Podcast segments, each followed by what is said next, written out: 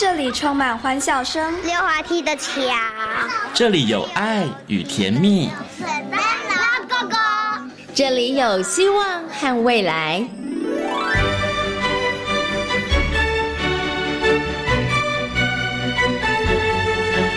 遇见幸福幼儿园，遇见幸福幼儿，遇见幸福幼儿，遇见幸福幼儿园。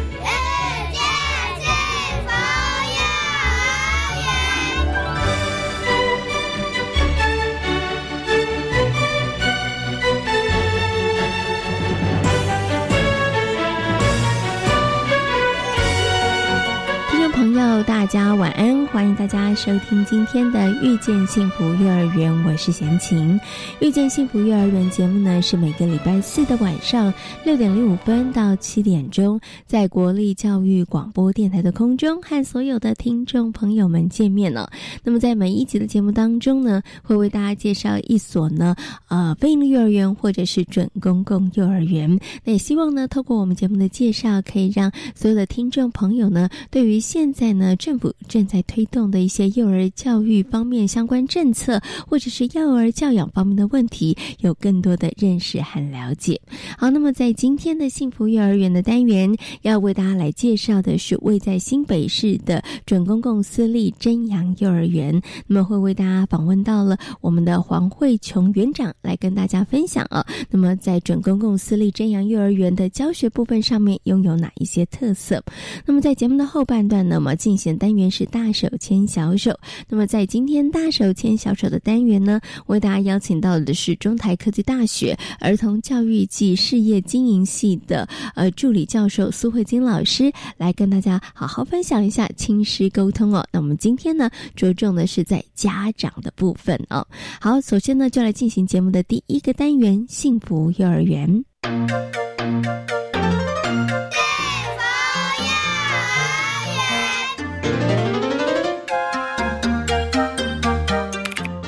九十四年成立的准公共私立真阳幼儿园，在二零一九年加入了准公共的行列，以更友善的幼教环境陪伴孩子们成长。今天呢，贤贤很高兴呢，来到了新北市的真阳幼儿园哦，很高兴要为大家访问到我们这个幼教资历非常资深的我们的黄慧琼园长。Hello，园长您好。好，你好。是，其实呢，园长在这个呃私立真阳幼儿园服务呢，哇，好可怕哦，已经快要三十年的时间了。不过自己的这个幼教的生涯，其实已经过了三十年了啦。哈，好，我想呢，是不是可以先请我们的黄园长跟大家来介绍一下这个私立真阳幼儿园？因为我知道它成立的时间其实已经蛮久了，成立的时间也蛮长。的了，嗯，好，大家好，我在这边跟大家报告一下，我们真阳呢，它设立在民国七十四年十月四号。那我来接这个学校的时候，他前身是我的学姐啦，就是等于原来的园长，也目前是我的房东。那这个环境上面要装修改进的很多，是，对，所以我来这边呢，整个环境大改大改修。教学也从传统的教学，到转变于那种角落教学、主题教学，是整个呢环境大改变。我的学校旁边有公园，是，对，然后教学各方面呢也都是蒸蒸日上。是，对，我的孩子也受益良多。我的孩子也三十岁了，我也看到他们在这个环境有找到自己的方向。哦，自己想要学的东西，我想这是我当园长的，应该要帮小孩把关的，是是。其实呢，不止帮自己的小孩把关，也希望真的可以让更多的孩子，其实都可以在这个地方真的快乐安心的成长。其实真阳幼儿园它很特别，它旁边真的，一开门一出去，旁边就有一个大公园哈。可是呢，其实除了有这个公园之外，其实它算是一个独栋的一个建筑哈。但是一进来就有一种很温馨的感觉。那在硬体的部分上面，有什么特别可以跟大家来分享的呢？哦，首先呢，因为我们刚来接的时候，它是公益室，公益室的房子。那我所以呢，我我我在合法里面呢，我就敲敲打打，是花了我大概四五百万了，对，花了四五百一万。然后我这样子的原则上是它的动线也不能因为我们是有立案的学校，有一定的规格。那我很棒的，我就想说，我后面呢有一个小操场，有芒果树，好有榕树，然后孩子有太阳，最主要有一块小小空间，小朋友可以在那边做活动，晒晒太阳。因为我我很希望小朋友可以接触大自然，有时候我们会在后操场啊，我就跟小朋友说：“哎，头抬起来，我们来看看天空有什么感哦，有什么改变。”那孩子都会有讲出他们每个人看到的呃造型啊、图形啊，哦，这个也是语文的一个教学，他们可以造句呢，还可以接。我想这就是我想给孩子的，嗯。呃，就整个硬体设备的话，流动力就还蛮顺畅的了。对对对。好，所以其实当时啊，在重新等于是装修的过程里头，其实就有考量到他们孩子们的需求，跟孩子们怎么样在这个空间当中使用，他们其实是更安全的，而且其实是更方便的哈。因为向贤琴今天来到正阳幼儿园，从外观看呢，它其实是独栋的，可是就像园长说的，哎，它并不像一般的可能公寓式的建筑，你会发现它整个动线上面是流畅的，而且整个布置上面温馨感是很足够的哈，会让小朋友。觉得或是家长觉得进来，哎，它就真是一个家的感觉。那同时我们也会善用旁边的一些资源啦，像您刚有提到的，像后面一个小空地啦，然后像旁边其实是有一个公园哦。好，那我们接下来谈谈在这一个可能教学的部分上面，在软体的部分上面，刚刚园长呢有不小心透露一点，他很喜欢带着小朋友 去亲近自然，好到户外去看看，看看蓝天，看看绿树。那其实我知道，在这个真阳幼儿园这边。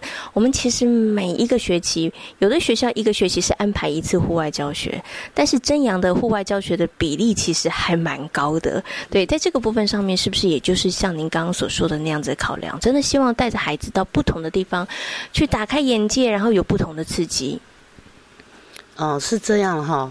我们真阳呢，大大致上分为上上下学年度，那我们会有一个春季旅游。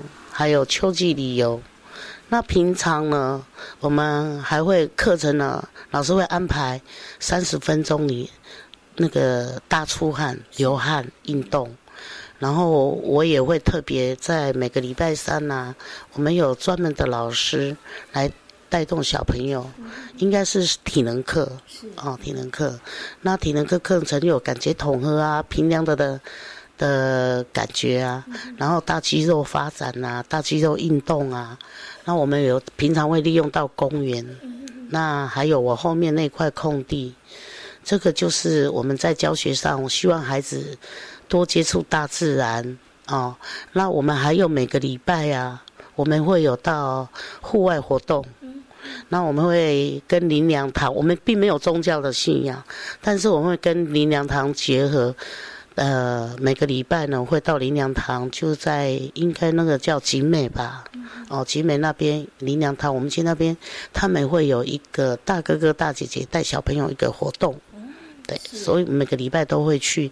那带活动里面有包括语文，哦，然后游戏、唱歌、立动，然后猜谜游戏，对，对孩子来讲，我觉得给孩子一个非常棒的一个舞台。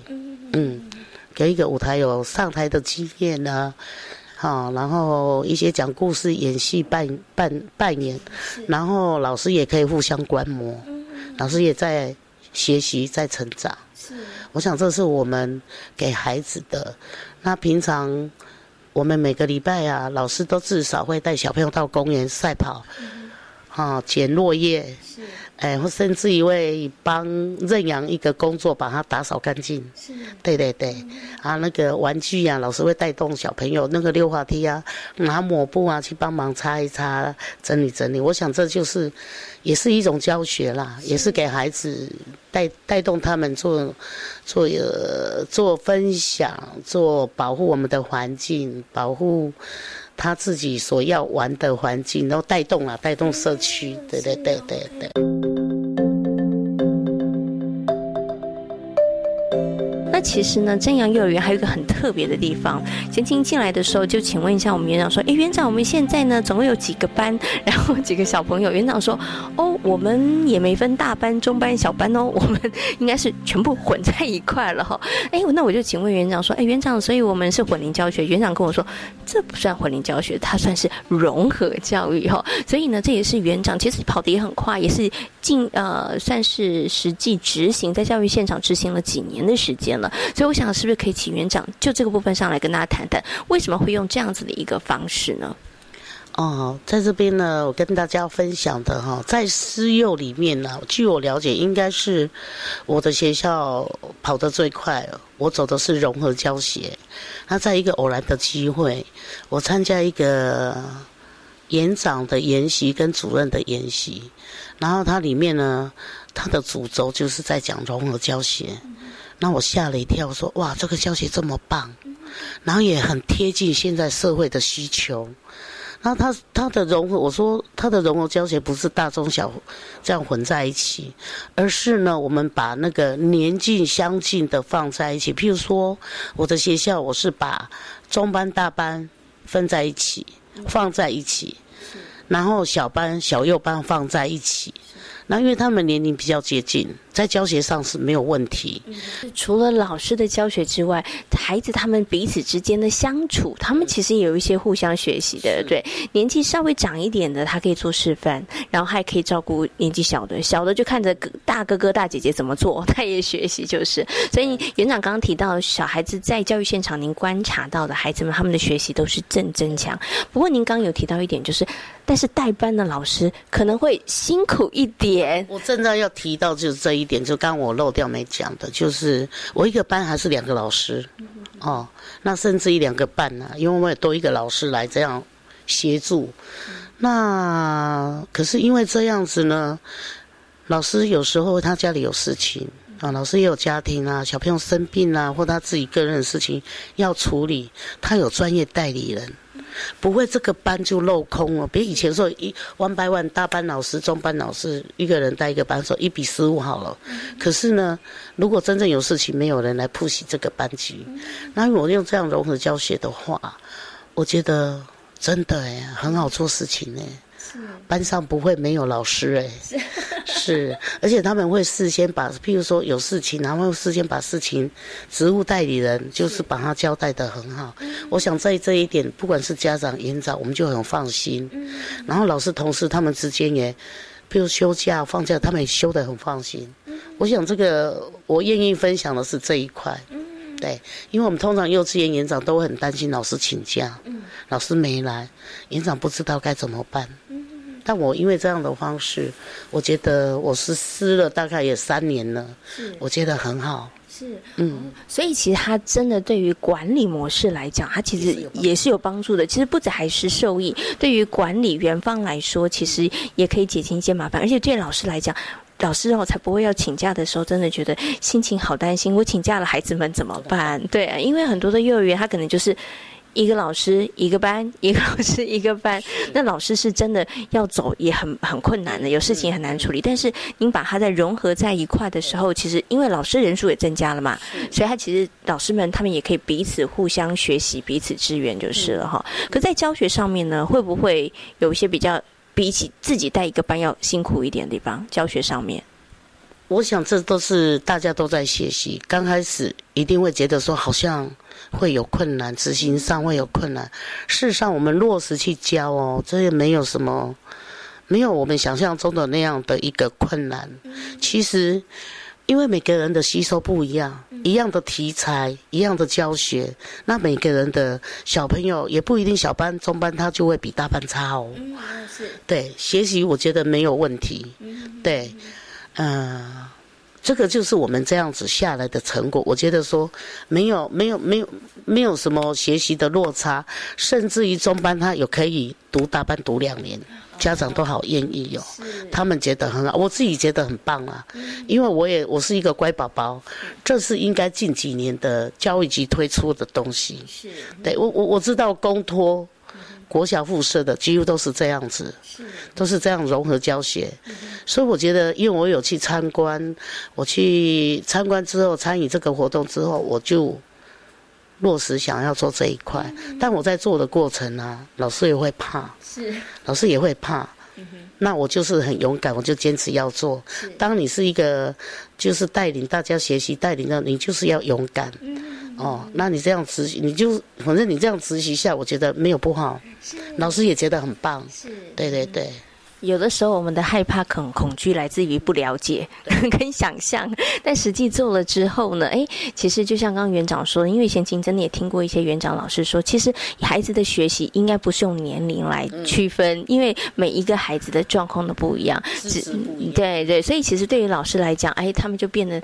而且可能因为有这个支援的老师是一个伙伴的关系，所以老师可能他可以更专心，然后去观察每一个孩子的一个学习的状况啦，对不对？好，好，我想呢，最后要请我们的园长跟大家来分享一下呢，就是呢，在这个今年的时候呢，我们真阳幼儿园加入了准公共的行列。那其实我知道我们的园长，哎，他算偷跑哦，不，他也不能算偷跑，因为呢，其实六都是在这个二零一九年的八月，我们才算是正式的这个加入，但是。事实上，这样幼儿园在还没加入之前，园长已经自动把所有的规格，然后都是像这个准公共幼儿园的这个标准，包括了老师的薪资，包括了很多这个福利的部分上面哈，所以就表示您其实对于这样的政策是很支持跟很了解的。是的，呃，在这边呢，我跟大家分享的是，因为这个六都嘛，那。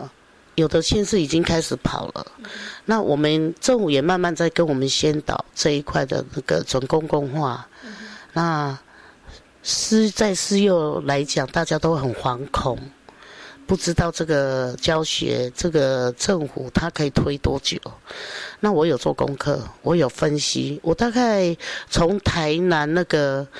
那个他们开始推嘛，那个叫什么德？那个台南市赖清德，我在新闻上看到的时候，我就很有很有感了，我就开始看分析说，这个政府的德政，他要推这个教育，当然了，在私幼他们是不愿意啦，因为有的私幼收费很高嘛，他们可能就算一算，也不能说他不不愿意，因为我们新北台北市也好，跟他的政策完全。有些理念不合的，譬如说老师的薪水、房租，像我的房子是用租的，房租的费用跟台南的费用绝对是不一样的，但是他的补助都一样，这样对我们来讲是没办法生存。那政府呢，也慢慢慢慢的在做修正，然后我自己也慢慢在修正。我告诉我自己，起之于社会，要用之于社会。那我的，我感谢我。我从事幼教嘛，那我养了三位小女儿哈，但我的感受就是我也要回馈我们的幼教，所以呢，我就很用心的在分析这一块适合我自己各各自的言适不适合。我分析了一下，我觉得这个是真的太棒的一个政策，嗯，太棒的一个政策。政我觉得政府真的很用心。我我我我我真的是自己就让分析啊，做功课啊。那我觉得说，你看呐，他推这个准公共化，他对家长的补助，对学校的补助，对老师的薪水提提高，真的是。哎，应该是三赢啊，四赢，多赢，多赢。而我们研方啊，我没有招生的问题耶，真的是排队排到好像买鸡排一样这样子排。我就真的是讲这一句话是真，而且哦，家长我又看到哦，我觉得政府应该要大力宣传，也不是很多人很清楚这一块哦，因为政府八月份才开始，我大概五月份我全部都到位了，我连我去我我应该是我们土城最快的一个研所。也唯独一家，到后来才有第二家。目前我们土城有四家，但是我觉得还是不够。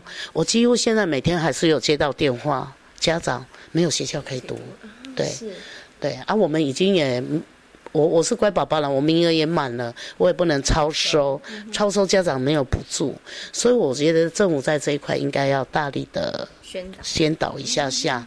那这个准公共化，我觉得真真的我还是要提，就是政府的美德哦，然后补助家长，真的现在年轻的家长应该免注册费啊，每个月才缴四千五啊。对家长来讲，真的是一个很大的帮助。然后薪水呢，老师的薪水也提高啊，最起码都要两千九到三万块起呀。如果，所以呢，我就觉得说，在这一块呢，就对家长，啊，对我们研发，我也不用招生的困扰。那家老师哈，老师薪水的提高，然后家长呢也减免他的一个负担。对，啊，政府的美德也落实，也亲民爱民，我们有感觉。好了，是一个多赢的政策哈，但是呢，我觉得园长呢是真的也很有所感，因为他真的做了很认真做了这个功课，但是他真的也希望那脚步可不可以再快一点，因为他每天接到电话，他也觉得好困扰，他也觉得说，哎，怎么办？真的有家长有这样的需求，但是真的找不到可能适合他们的园所，所以在这个部分上面，政府要多宣导，当然也希望我们更多私立园所的伙伴可以加入准公共的行列哈。好，今天呢也非常感谢。呢这样幼儿园的黄慧琼园长跟大家做这么精彩的分享，感谢您，谢谢，谢谢。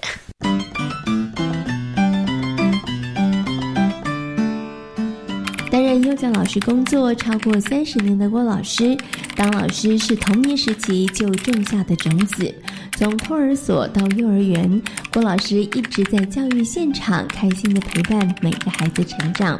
他说：“他在人生低潮的时候，因为有孩子们的陪伴，他才能够顺利的度过。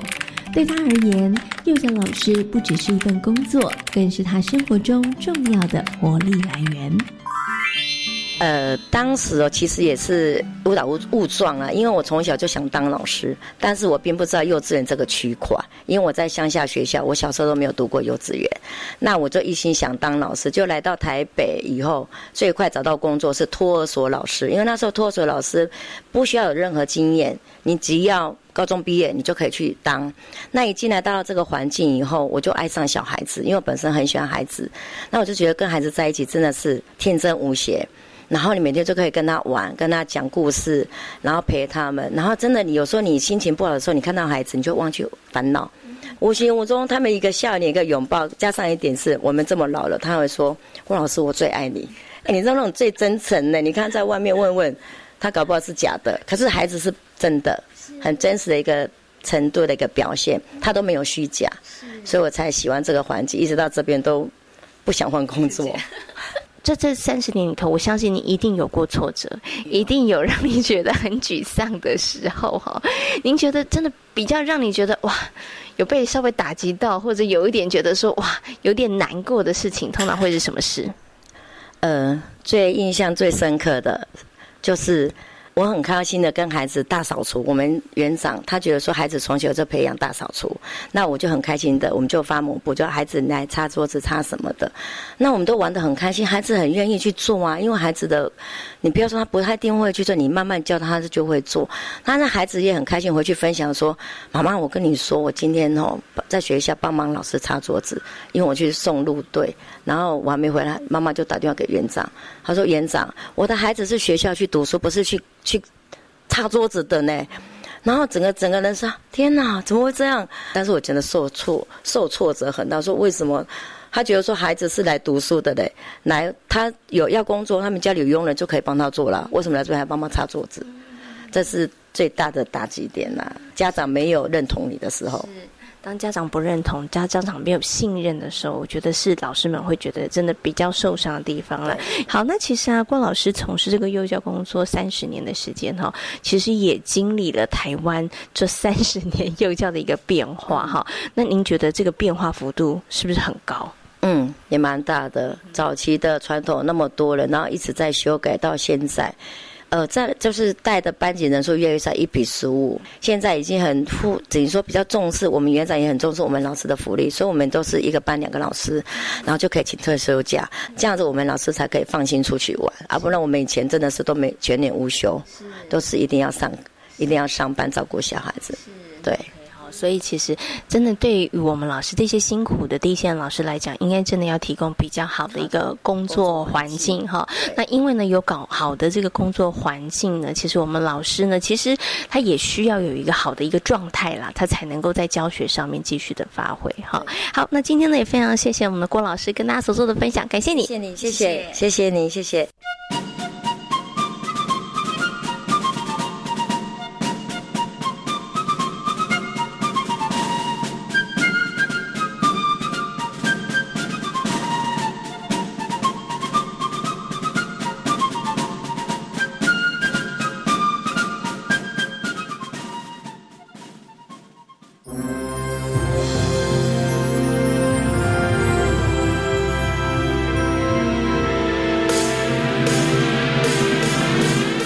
喜爱教育电台的听众朋友，大家好，我是屈中恒，祝大家新年快乐！希望大家在未来的一年都能身体健康、平安喜乐，让教育电台在空中陪伴您度过幸福的每一天。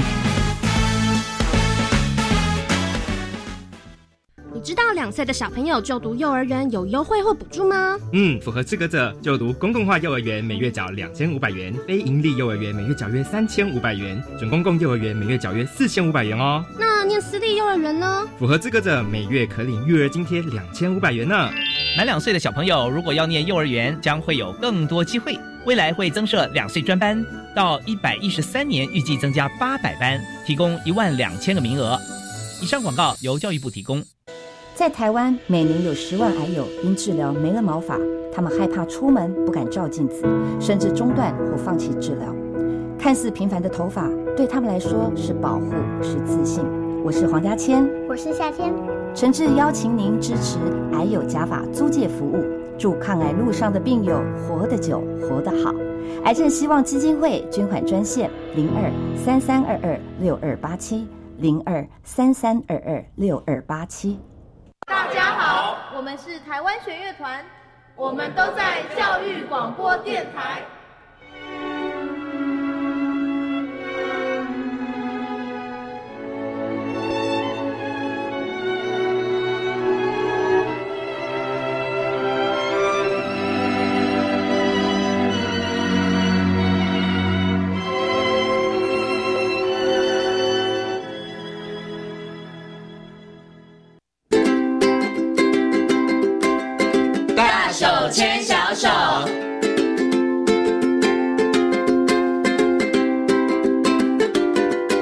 教育广播电台，您现在所收听到的节目呢是遇见幸福幼儿园，我是贤琴。接下来呢，在我们节目当中呢，要进行的单元是大手牵小手的单元。在今天的单元当中，很高兴的为大家邀请到中台科技大学儿童教育暨事业经营系的助理教授苏慧金老师来到节目当中呢，我们继续要来跟大家谈谈亲师沟通方面的问题。Hello，苏老师您好，贤琴好，我们又见面了。是啊，其实老师亲师沟通真的很不容易哈。一般在你们学校里面。上课要上多久啊？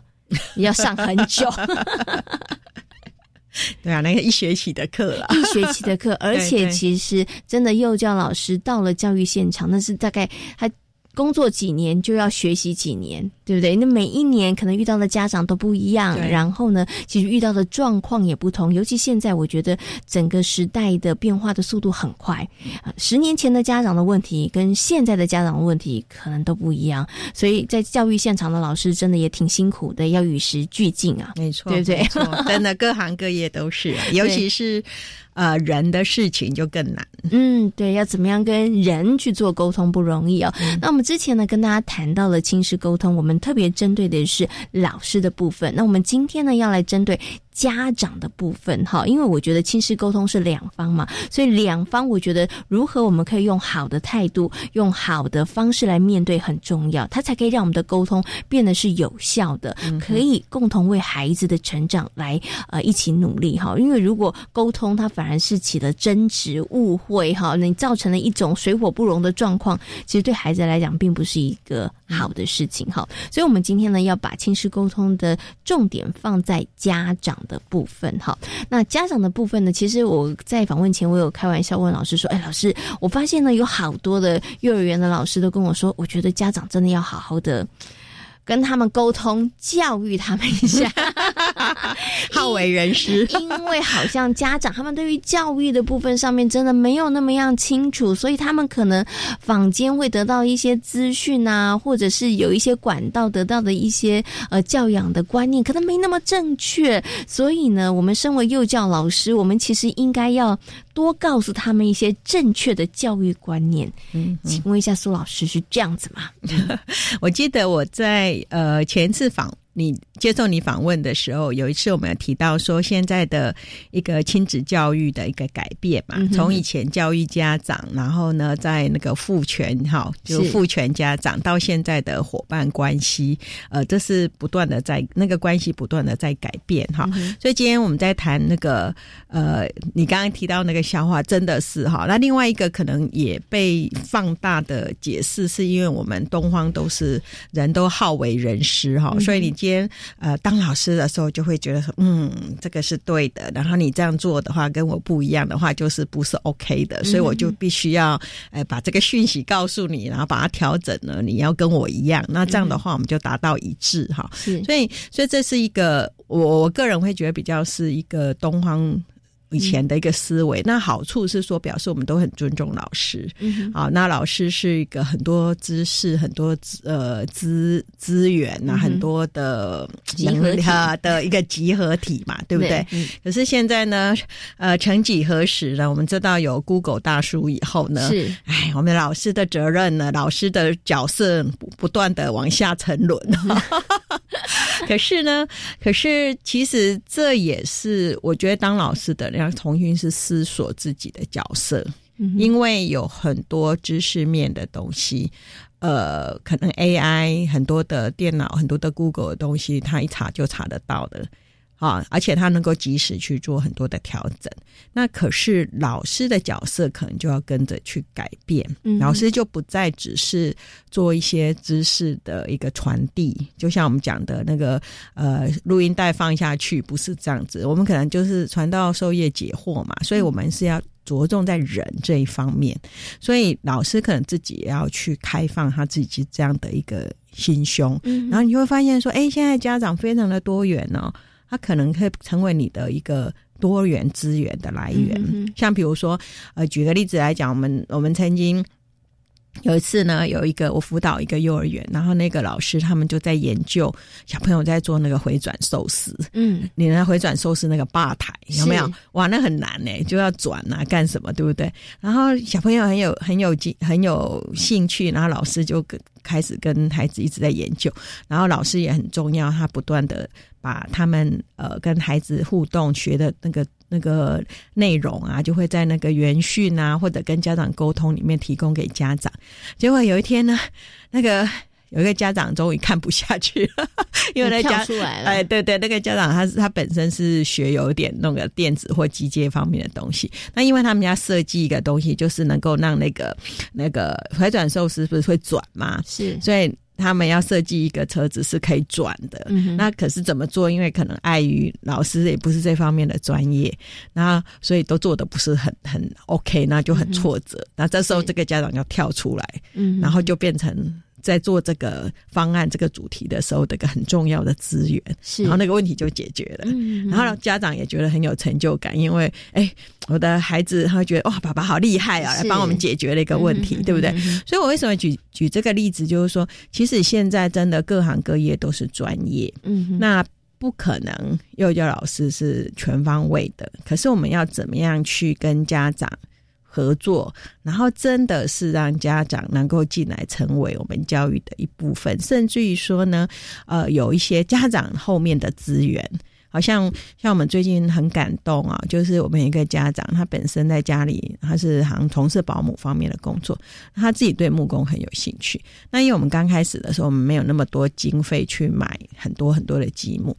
结果那个家长竟然就利用他空闲的时间，他找到哪里有那个木块，他就在家里，他说啊，我就没事就磨磨磨磨，然后就送了我们 好几 好几百片的对的木块啊，我们真的好感动。所以你看，这时候你如果把家长纳进来，你想想看，这是不是就是一个很多很多的助力？因为我们不可能。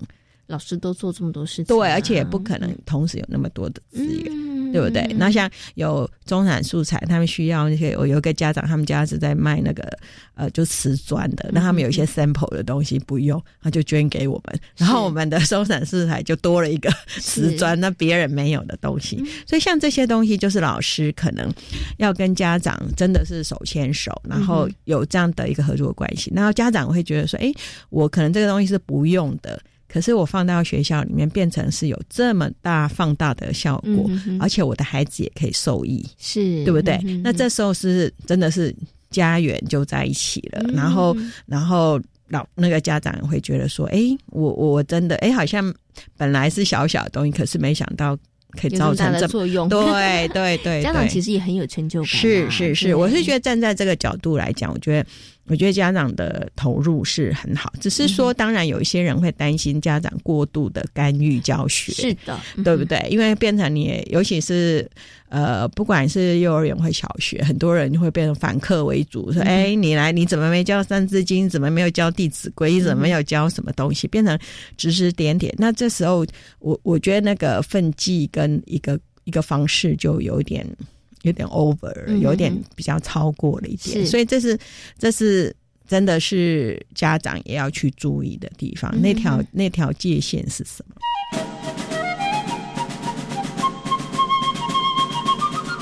因为刚刚老师有提到哦，家长跟老师的关系，以前呢可能老师会觉得我要教孩子之外，我要教家长哈，因为家长可能他的教育的理念呐、想法上面可能不一定那么样的正确。但是老师刚刚讲了，因为现在我们的资讯流通的速度跟管道取得非常非常的多，所以也造成了就是一刚刚老师讲的，老师可能。不是在做知识的传递了，我们可能要做的是资源的整合，跟资源怎么样的善加利用。可是对于家长来讲，因为家长他也可以很容易的获取的大量资讯，所以有的家长。这个时候，他可能会拿着资讯，他就会变得去挑战老师了，也就会变成我们刚刚讲那个状况。老师，你怎么没有上这个？老师在网络上面说这个是现在很流行的，然后是很重要的，为什么在课程里头没有安排？因为有些家长就觉得。我是为了你们好，所以我提供你这样的资源，然后我建议你要这样做，因为他可能从别的地方他得到的讯息。隔壁班有上，为什么你没上？对，你为什么没教这个？人家 有什么？为什么没有？别的学校有，为什么你们没有？对，所以这个就是我接下来请问一下老师，因为家长他可能觉得我我也是提供啊，对不对？我也是希望你更好啊，可是在现场的老师他可能就会觉得有一点点不被尊重了。对，所以这个时候其实应该包含了老师或是家长应该怎么样处理，是拿捏那个分寸会是比较好的呢？其实我觉得很多呃热心的家长，我们都是高度的肯定跟欢迎哈。可是刚刚主持人提到的一个就是呃尊重。每一个人的专业，我觉得这是蛮重要的一件事情，哈，所以，所以这个也是相对，就是呃，又回复到我们讲的一个互信互重的一个基础上面，哈。那有些时候，其实，在我们现在在讲新课纲，还有我们的一个学习区的时候。呃，很多的老师，很多园所，我们会把学校呃为什么要这样做，为什么教学要这么实施，或者我们要呃学习区，我们为什么要提供孩子哪些东西让他去探索，或怎么去引导他们？其实我们会让家长知道，嗯，好，那这时候家长知道这种情况之下的话，诶，他可以顺这个势。然后去协助老师的话，那真的是就是家长力量是无穷的哈。就包括你我，我想大家知道，现在有很多幼儿园也好，小学、国中也好，都有家长会，对不对？那你会发现家长会里面的成员真的是包罗万象，而且真的是对对学校英雄，对对对，而且对学校是真的是很大很大的支持。可是如果说呃。介入到教学的部分的话，我觉得这个部分真的就是要去讨论了。那当然，幼儿园会比较呃，有些时候呃，在比较弱势一点呢。举举一个例子，为什么比较弱势？比如说是私立幼儿园，那私立幼儿园很多时候因为。家长就是衣食父母嘛，好，所以有些时候很多人就是，哎，家长说什么他就顺应家长，好，这是一种幼儿园。那当然也有不同的幼儿园，是他就是有他自己的教学理念，他的一个教学方针。那他希望的就是他的教学目的就是培养。他的孩子出来有他自己的一个培育目标，嗯所以他也会吸引这类型的家长进来。嗯，好，这是一个。然后到公立跟非营利幼儿园的话，可能又不一样，因为这是一个国家好要提供的一个优质跟跟那个平民化的一个教育嘛，对不对？嗯所以我们可能对很多孩子的一个。基本能力，还有包括说孩子他要要提供的，不管正常的发展，对对，正常发展，还有包括说我们也希望给孩子，我们说优质嘛，嗯好，不是只是说只是平民而已。那所以这个部分难免会跟呃，因为他没有选择，嗯哼，像比如说我们都是按照那个优先次序去收小孩，对不对？嗯所以可能家长他进来以后，我们就会有一些磨合期。有一些磨合期，那可是我会比较建议家长，就是说你要去选择不同的幼儿园的时候，其实你要去思考，你到底希望你的孩子以后他有具备哪些能力，是对不对？嗯好，所以没有什么绝对好跟绝对不好。举例来讲，我想现在很多学校，比如说，好，举个例子来讲，他呃会会标榜他的是教双语啊，干什么？那有一些家长可能。他觉得他有那个需求，对。对，可是有些家长会觉得说，哎，孩子很小学英文，呃，只要我在家里，或者是我有提供他的环境，事实上，我觉得孩子有兴趣，他就不会去强迫孩子要做这件事情，他会觉得说我我这做法不同。那有的家长可能会觉得说，哎，我就是要很重视品格教育，所以我可能就是。呃，甚至有一些很强烈色彩，就是他就是宗教，他会选择这个幼儿园，它是跟宗教色彩有关的四书五经，甚至于很多的呃很多的宗教。我我我觉我觉得这个东西我们都不去批评它，因为每一个文化，我们刚刚讲，每一个文化有它的它要的对它的价值，只要它不是是伤害到小孩子，我觉得那个是。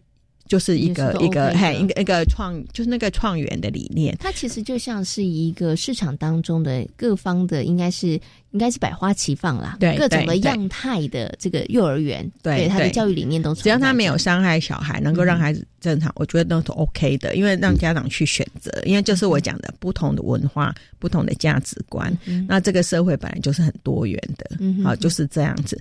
那可是很重要一件事，如果说你今天你。家长很坚持，好，比如说举例来讲，他很坚持这个宗教观是怎样，然后你来要求一个跟你不一样的培育目标的幼儿园去要求跟你一样，那其实会很辛苦，彼此都很辛苦，是对不对？那我会建议这种情况之下，家长可能要去搜寻一下，哎，跟你一样理念比较相合的幼儿园。嗯，然后你去去做选择，去选择去念，那这样的话大家都会皆大欢喜，嗯、对不对？这是一种。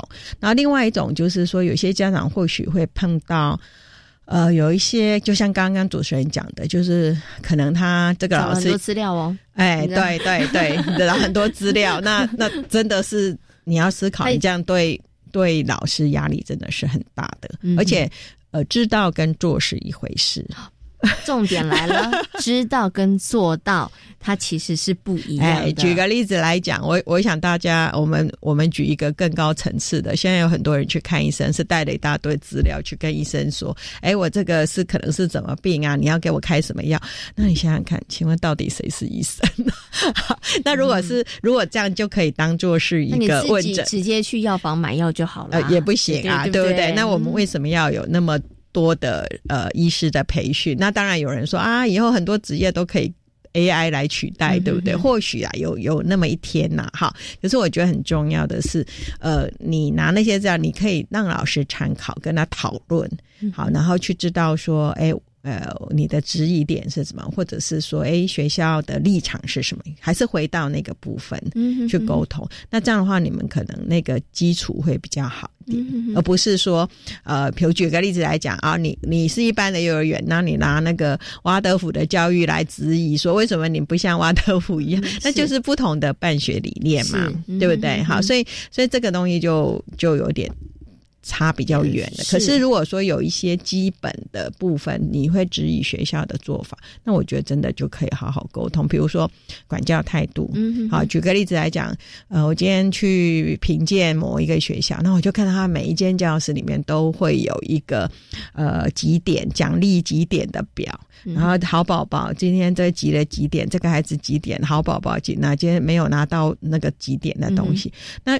像这样的一个方式来讲的话，如果我是家长，我就会很不以为然，因为我觉得孩子是要强调他是以他的兴趣，然后主动学习，而不是被制约，用那个好宝宝。对对对，那以后孩子小学、国中、高中以后，他要多大的东西才能够去引起他要做这些事情？他做很多事情都不是自己想做，都是因为要挤那个点，是对不对？我可能就会跟园方去做这个讨论。那如果这个元芳他能够听进去我的想法，哎，可能这个部分他们就会慢慢慢改变了，对不对？可是可能或许有很多的家很喜欢这样子，因为他会觉得，哎，这样很好啊，我孩子很好管啊，然后就很快很速成，这个行为好像暂时不见了。可他没有想到后面后面的孩子的主动性可能不见，所以这个部分可能就是老师要跟家长站在一个事情的一个。合理性上面可以去沟通，是我懂了。所以其实家长，哎，因为现在真的我们的资讯取得很方便，尤其关于教养的这样子书籍文章，真的大家有心去搜寻，非常非常多。那也有很多的人也很乐意在网络上面分享他的一些教养的一些观念跟想法啊。那其实我觉得，如果呃，拿着家长拿着这些资料，其实如果你的态度是我要跟老师来讨论，我们怎么样做更好，我相信老师应该是会敞开大门，然后我们来讨论，因为我们只有一个共同的目标，怎么做会让孩子更好。但是如果老师的感觉是家长今天带着来挑战我，老师你这样做不太对哦，你看网络上怎么说怎么说，老师心里头他他，我觉得他一定会觉得受伤，因为就像刚老师说的，你会觉得不被尊重，嗯。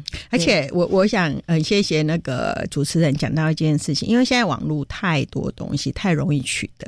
可是我相信大家也知道，网络上有很多的资讯是不正确的。嗯嗯嗯。那身为就是我们不能说家长没有办法判断，可是有些东西真的是可能是旧闻啊。我们最近应该听到有一些拿旧闻来质疑 哈，然后有些东西是它本身是不正确的。对，那还有。所以你怎么样去确认那个的那个价值跟真实性？其实这个也是家长要去注意的，不是人云亦云就是对的。是好，这是一个哈。那举个例子来讲，像比如说呢，嗯，如果你呃现在有一些脑神经的发展，那很多人像之前啊有很多潜能开发或者什么左右脑什么东西，那。大家都觉得，哎，大家都觉得是好像就是对的。可是如果你去问真正的脑神经专家的话，他会告诉你那些资讯都是不正确的，对不对？可是你可能真正从那个脑神经生那个他做了很多研究得到的证实，你可能没有听到很多。那你会听到很多另外一面，好像大家都觉得是对的东西。嗯，好，然后这个是这是一点，就是你你拿那些东西到底它的正确性。好，这个是要要思考的，对，要小心的。那第二个是这个事情，就是说，哎，刚刚主持人讲到说啊，很多教养啊，有这个那个什么呃，虎爸，哎哎，虎妈狼爸，虎妈 狼爸，然后呢，哇，孩子好厉害哦，都去念哈佛、MIT 或者念很很棒的学校，然后或者是全部都是呃，好几好几个都是医科啊，什么什么什么，OK，这个很好。可是要提醒大家的一件事情，说，呃，别人教养孩子这个方法，不见得适用在你的孩子。嗯，好，所以这点也是可能有一些家长，因为太多名人，太多，包括很多的，我们讲说明星也好，或者是 我们说的公众人物啊，对不对？哈，他可能都会提，对不对？但是不要忘记的。这是别人的孩子，不见得复制在你身上是 OK，因为你的孩子跟他是不一样的。是，嘿，你的孩子不是他的孩子。嗯，好。然后呢，还有一件事情就是说，你看到的是现在，嗯哼。可是教育的东西有些时候要看得更远。嗯，不是，你可能还没看到结果是怎样。是，嘿，所以，所以这个也是要提醒家长，你的孩子是独一无二的，所以你必须要去看他，尊重他，然后根据他的能力或者去培养，嗯而不是说去复制别人的经验在他身上。呃，那个部分就举例来讲，就像以前我跟一个好朋友啊，那我比较胖嘛，那他比较苗条，然后他就很羡慕我有点肉。然后我很羡慕他瘦瘦的，然后呢，有一次他就问我说：“哎，你都怎么吃？能够吃？”我说：“我就吃什么什么什么东。”他说：“好，那我就要跟你一样。”结果吃完以后就泻肚子。啊、好，那我举个例子来讲，说每一个人可能你先天的体质、先天的很多的能力都不一样，是那这些能力都没有什么好坏，嗯、可是很重要，你怎么去看到你的优点，你的孩子的优点。让他能够发挥出来，是。那那个就是最好的，嗯，而不是呃，可能你们有常讲有一本书，就鱼就是鱼，嗯哼，呃，你今天孩子在海水里面，它是一个很棒的鱼，可以游得非常好。嗯可是你一直要强调他要上爬上树，爬上树，那就很辛苦，他永远爬不上，而且搞不好爬上去就就窒息而死了哈。嗯、所以我，我我想这个东西就是我讲的，家长可以去参考人家的教养经验，可是你不一定一定要把它复制在你自己的孩子身上，嗯、这样子很危险。不要全盘照收，对不对？对你可以参考，可以学习，在这个部分上，我觉得真的要鼓励家长。嗯我觉得你愿意去收集资料，你愿意去阅读，这真的是一件很好的事情。但是，呃，阅读了之后，参考了之后，你要怎么样运用？我觉得你要消化吸收，嗯要针对每一个孩子不同的状况，而且也请大家千万不要拿这些去质疑老师，也请大家尊重老师。我可以讨论啦，我觉得是可以讨大家可以互相讨论，因为真的教育里头，它没有最好的方式，它就有更好的方式。所以呢，教育它其实是也是一直在与时俱进的。不止老师要学习，家长也要一起学习，因为我们的孩子他都需要更好的一个教育的一个模式哦。我觉得刚刚老师有讲一段话是很棒的，教育看的是未来。那可是呢，呃，有些家长我们可能。因为我们的经验不够，我们没有接受过专业，所以我们可能看不到未来。这是我们要相信老师啦。对，没有，我是觉得一起啊，一起成长。因为说真的，世界变得太快了。嗯那有些家长或许他是有很有前瞻性的家长，是、嗯、对不对？可是站在老师，老师看到是一个全体的孩子，或、许这个家长教育孩子是很 OK、很棒的。嗯可是。可是，可有可能这个老师他没有跟上，是是不是？就我们两个，我们双方就真的一定要携手一起往前啦，对不对？哈，因为大家都只有一个共同的目标，就是希望我们的孩子会更好。嗯，好，那今天呢也非常感谢呢中台科技大学儿童教育暨事业经营系的助理教授苏慧金老师在空中跟所有的听众朋友做的很精彩的分享，谢谢苏老师。好，谢谢。这是教育广播电台，您现在所收听到的节目呢是遇见幸福幼儿园。接下来呢要进行节目的最后一个单元——学习 online，强化幼儿大小肌肉的发展是幼儿园非常重要的课程或是活动的安排。那如何让孩子们在一连串看似枯燥的体能训练当中激发他们的动力或者是兴趣？这呢就有赖于老师们在过程当中加入创意和巧思。那么，在今天的学习安慰的单元当中，新月非营利幼儿园的陈莹玉老师将跟我们分享他们如何运用教室内的设备，设计了一连串的循环体能的课程。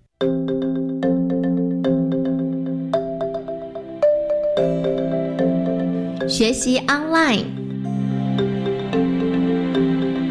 嗯，循环体能就是我们会摆很多的体能关卡。然后我们会结合就是教室的课桌椅跟柜子椅，对，然后去摆放一个体能器材，然后就是可以让小孩有一些的练习这样子。是，对，比如说桌子的话，就可以让小孩爬或者是转，嗯哼，对，然后或者是跳，对，嗯就是运用就是教室的一些课桌椅，然后老师就不需要额外再去搬很多的一些器材来。就是布置那一些，嗯，就是我们在布置的时候会先考量，就是呃，孩子就是在运作上，有可能他在比如说跳的时候，那他可能跌下来的地方是多在哪里？那我们可能旁边就会铺软垫，嗯，对，然后保护孩子。是，然后我们在摆那个循环体呢，因为可能一个教室我们会摆个四关、五关、六关都有可能，那我们不会全部都摆的，就全部的。呃，关卡都很难，嗯哼，对，就是有一些会有难的，然后有一些会有中间的或简单的。因为这样老师才不会就是都停在那边顾孩子，嗯被卡死。那当然，我们是当中两个老师就会有一个调配，嗯、可能有一个老师顾关卡比较难的，嗯。那有一个老师他就是走动的，对，然后他就可以去看孩子在呃操作练习的过程中，孩子是怎么去学习的，嗯。怎么去练习这样子。我们在布置完之后，我们会邀请可能孩子先来试试看，可能班上的能力度，呃，就是程度不不太一样的孩子，嗯。对，比如说班上可能能力有比较好的孩子，或比较中间或比较弱的，然后请他玩玩看，对，然后去看一下这样子呃的摆设会不会对他来讲太困难，对，然后如果太困难的话，我们中间可能就会有一些的调整这样。在今天遇见幸福幼儿园的节目，为大家邀请到了中台科技大学儿童教育暨事业经营系的助理教授苏慧金老师，跟大家分享了亲师沟通的家长篇，同时呢，也在节目当中为大家介绍了准公共私立真阳幼儿园。感谢大家今天的收听，也先预祝所有的听众朋友们新年快乐！我们二零二零年同一时间空中再会喽，拜拜。